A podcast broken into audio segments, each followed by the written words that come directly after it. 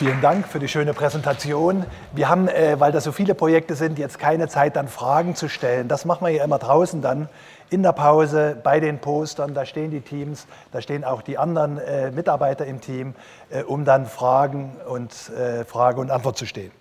Zweites Projekt, äh, der Pfad zum Wissen, individualisierte Datenexploration in großen Netzwerken. Äh, intern heißt das einfach Graph Exploration.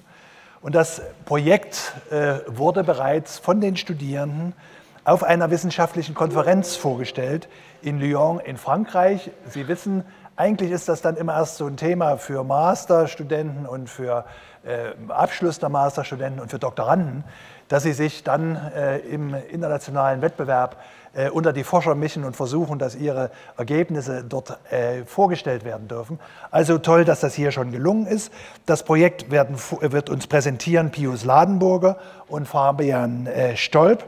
Äh, zum Team gehören weiter Freya Behrens, Sebastian Bischoff, Michael Weischenker, Julius Röckin, Lorenz Mario Seidel und Adrian Ziegler. Bitte erhebt euch, damit alle sehen, wer jetzt rankommt. Es ist eure Bühne.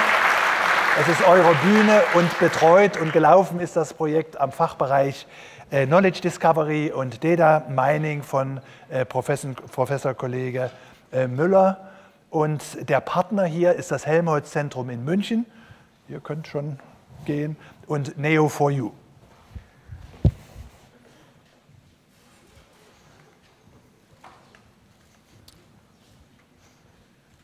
Hallo Fabian. Oh, Pius, hi. Ich habe letztens einen gemeinsamen Bekannten von uns getroffen. Okay, ja. Und der hatte Migräne.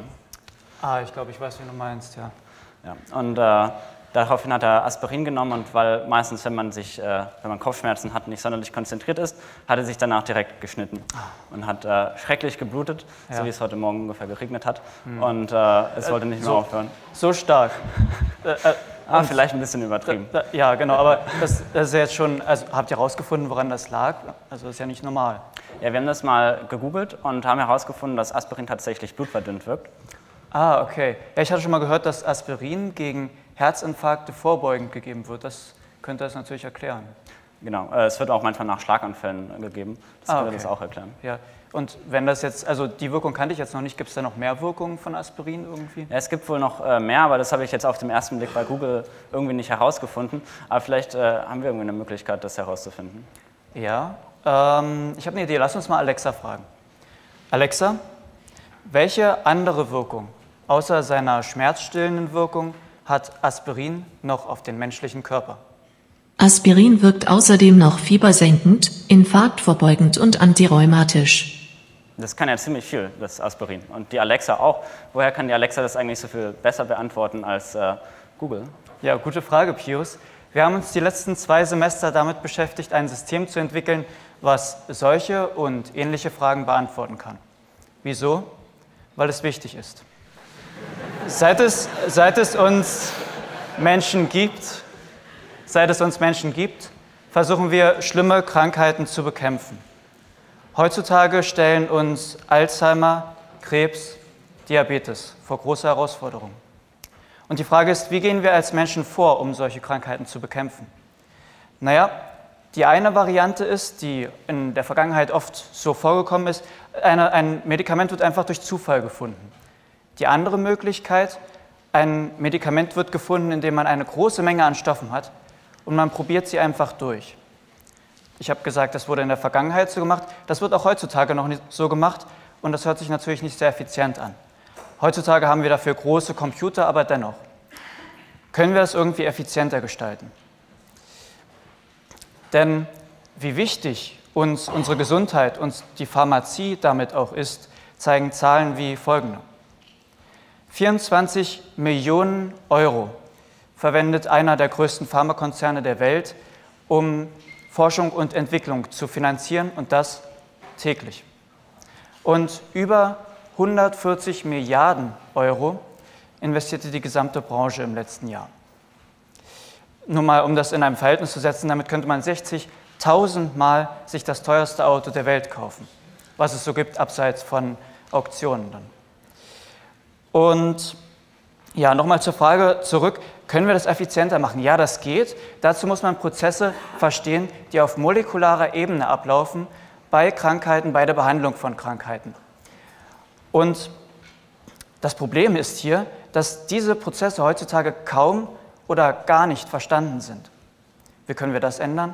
Naja, man kann experimentieren, in der Forschung natürlich, und dann fallen viele Daten an. Wir haben große Mengen an Daten, aber diese allein nützen uns noch nichts. Was wir brauchen, ist das Wissen, das in den Daten drinsteckt. Und die Frage ist auch hier, wie können wir dieses Wissen extrahieren? Dazu, um nochmal zu unserem Beispiel mit Alexa zurückzukommen. Wir haben eine Frage gestellt, Alexa hat geantwortet. Das hat sich alles ziemlich einfach angehört. Was ist im Hintergrund passiert? Alexa hat auf unser System zugegriffen und unser System arbeitet auf Netzwerken. Die können beispielsweise so aussehen. Wir haben Objekte in diesen Netzwerken, wie beispielsweise ein Medikament oder eine Erkrankung. Und wir haben Verbindungen zwischen diesen Objekten, beispielsweise ein Medikament hemmt ein Enzym. Wenn man sich das jetzt als Mensch anguckt, auf den ersten Blick noch etwas verwirrend, etwas viel, aber auf den zweiten Blick können wir ganz klar erkennen, es gibt hier ein Medikament, das gegen verschiedene Krankheiten eingesetzt werden kann. Wie machen wir das jetzt, wenn das Netzwerk viel, viel größer ist? Wir sehen schon hier, das ist nur ein kleiner Ausschnitt aus einem Netzwerk. Wie machen wir das, wenn wir Computer zur Hilfe nehmen müssen und wollen, um dieses Wissen zu extrahieren? Wie können Algorithmen Computerprogramme feststellen, was ähnliche Krankheiten sind. Und was bedeutet für uns in diesem Zusammenhang überhaupt Ähnlichkeit? Wie definieren wir Ähnlichkeit? Genau das ist die Frage, die wir mit unserem System versuchen zu beantworten. Was bedeutet überhaupt Ähnlichkeit in solchen Netzwerken? Wie wir sehen, gibt es hier schon mehrere Verbindungen von dem Medikament in der Mitte zu den Erkrankungen oder den Symptomen, die es versucht zu heilen.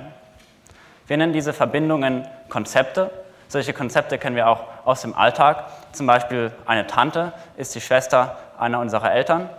Und es gibt auch solche Konzepte in diesem Netzwerk. Zwei davon habe ich hier mal mitgebracht.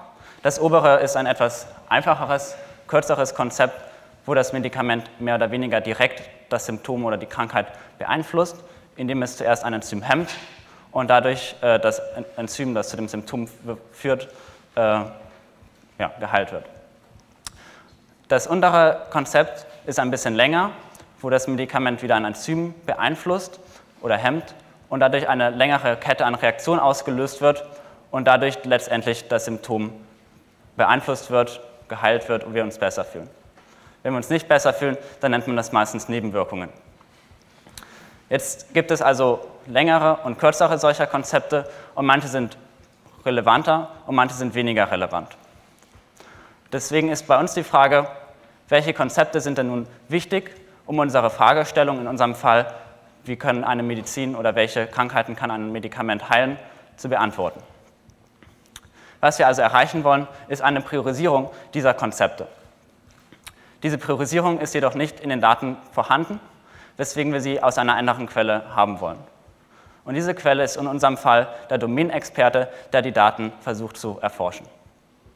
Und wie gibt er nun diese Priorisierung ein? Ganz einfach, er nimmt einfach die Konzepte und sortiert diese nach ihrer Relevanz aus seiner Sicht. Wenn wir nun also die Sortierung haben, dann haben wir auch die Daten darüber, das Wissen darüber, welche Konzepte wichtiger sind und welche weniger wichtig sind. Nun, können wir, nun kann das System wieder hingehen und die Daten, die wir von Anfang an haben, dazu nehmen und intelligente Machine Learning-Algorithmen anwenden, die wir mitunter in dem letzten Jahr entwickelt haben, um für uns das Netzwerk zu explorieren.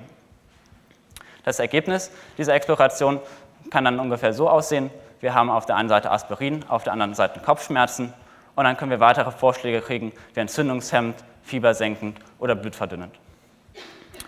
Unser System können wir mit Alexa oder über eine Weboberfläche bedienen. Das sind die beiden Schnittstellen, die wir entwickelt haben aber es gibt auch ganz viele andere Medien, mit denen man interagieren kann. Denn unser Beitrag mit dem System ist vor allem das interaktive Erforschen und letztlich das Generieren der Ergebnisse. Was haben wir also getan? Wir haben gegeben ein Netzwerk aus unserer Domäne, die wir erforschen wollen, auf der wir eine bestimmte Fragestellung beantworten wollen, für die wir aber noch ein bisschen mehr Wissen brauchen, als in den Daten drin ist. Dann haben wir also das Wissen des Benutzers hinzugenommen, um den Graphen zu explorieren, um das Netzwerk zu explorieren und konnten dadurch personalisiert die Daten erforschen. Mit den Ergebnissen können wir nun dahin, äh, weitergehen und weitere Forschungsansätze anstoßen, Doktorarbeiten beginnen und viel Zeit sparen. Das funktioniert nicht nur in der Biologiedomäne, wie wir es gerade gesehen haben, sondern auch in ganz vielen anderen Domänen. Drei Beispiele wären zum Beispiel soziale Netzwerke, zum Beispiel Freundschaftsempfehlungen oder wo es letztens erst eingesetzt wurde, leider nicht unser System, da war es noch nicht fertig, aber grundsätzlich Netzwerkanalysen waren die Panama Papers. Und ein drittes Beispiel, was vielleicht für uns im Alltag relevanter ist, ist das Empfehlen von Filmen, die wir dann uns abends anschauen können. Wir sehen also, es gibt ganz viele Anwendungsmöglichkeiten für das System. Und deshalb, und weil wir glauben, dass es extrem wichtig ist, für Domänenexperten in Zukunft die großen Mengen an Daten zu verstehen und dass jeder aus großen Datenmengen Wissen extrahieren kann, sich rausziehen kann, haben wir eine wissenschaftliche Arbeit geschrieben mit unseren Erkenntnissen und das System dort beschrieben, die man beispielsweise, die Sie beispielsweise im Internet finden können. Und wir waren auch etwas in der Welt unterwegs, wie schon erwähnt. Also wir waren beispielsweise bei unserem Projektpartner und haben da Nutzern des Systems unseres Projektpartners Neo4j unsere Ideen vorgestellt, aber eben auch in Frankreich, in Lyon, auf einer wissenschaftlichen Konferenz. Und die Vision ist letztendlich, das Leben zu verbessern. In diesem speziellen Fall einen wichtigen Teil unseres Lebens, die Gesundheit. Und was uns jetzt noch interessiert von Ihnen ist, was denken Sie? Sollten wir weiterhin Daten nur sammeln, statt sie zu begreifen? Nein? Dann kommen Sie nachher zu unserem Stand, diskutieren Sie mit uns, lassen Sie sich das System zeigen, probieren Sie es selbst aus. Denn die Datenflut der Zukunft im Gesundheitssystem zu begreifen, heißt letztendlich verstehen, helfen, heilen.